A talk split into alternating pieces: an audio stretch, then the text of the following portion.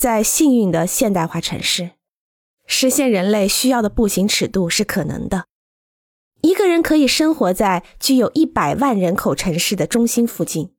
走到主要街道、学校、餐馆和服务的可步行的距离之内，不需要高速公路、出口匝道或者停车场。我的另一个家在德克萨斯的奥斯汀，可以经常步行去杂货店、咖啡馆、餐馆、洗衣店以及朋友的家。这使生活更加简单，它也戏剧性的提高了房地产的价格。当人们试图从市郊搬往中心区的时候，他们会发现这一点。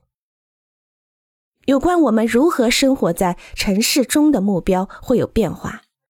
这一变化要求改变用于区分土地用途的分区制的要求。